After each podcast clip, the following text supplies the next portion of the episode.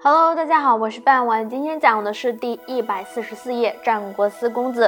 从这一页开始呢，我们就开始讲述的是战国后期所发生的故事。战国时期，四位有名的政治活动家皆以礼贤下士而闻名于世。他们分别是信陵君魏无忌、春申君黄歇。在芈月战中，大家对黄歇应该有一定的认识。孟尝君田文。平原君赵胜，时称战国四君子。虽然人们对战国四君子或褒或贬，但有一点却不可否认，那就是他们在当时都收养了几千门客，对内维护自己的势力，以对付政敌；对外与敌国做政治军事上的斗争，是战国时期举足轻重的风云人物。魏国的信陵君魏无忌，号信陵君，战国四君子之首，是魏昭王的小儿子。他为人仁厚，并礼贤下士。因为有他，其他国家十多年都不敢有动魏国的心思，设计偷窃兵符，假托皇命救助赵国，在历史上留下了一段信陵君窃符救赵的英雄佳话。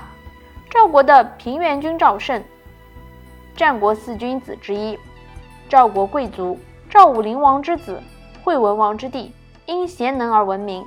封于东吴，也就是在山东武城，号平原君，亲戚家有犒赏食客，得敢死之士三千人，击退秦兵三十里。不久，魏国、楚国的救兵赶到，邯郸解围。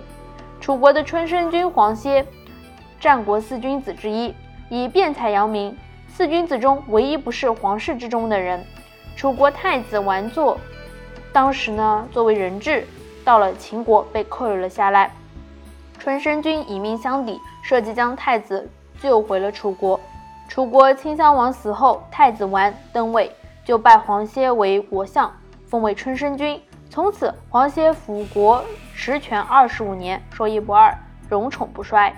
齐国的孟尝君田文，田氏名文，战国四君子之一，是齐威王的孙子。齐国宰相田婴的庶子，被认为是魏国宰相，后联合秦、赵等国攻破齐国，从此中立于诸侯国之间。今天的内容就到这里结束了，感谢大家的收听，我们下期再见，拜拜。